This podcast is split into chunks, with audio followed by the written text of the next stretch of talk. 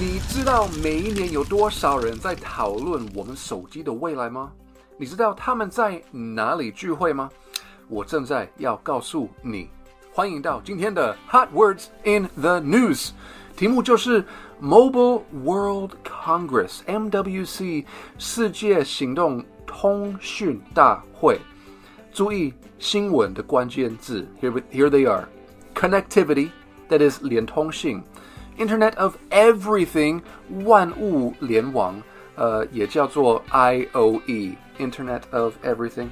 还有 FinTech，金融科技。好。新闻来了。The Mobile World Congress, the world's most important trade fair for connectivity, will take place in Barcelona from February 28th through March 3rd. Themes covered this year include 5G, AI, the cloud, the Internet of Everything, and FinTech. OK，讲到 FinTech，小考来了。FinTech 这个字是哪两个英文字混在一起？请在下面留你的答案。That's all for today's hot words in the news.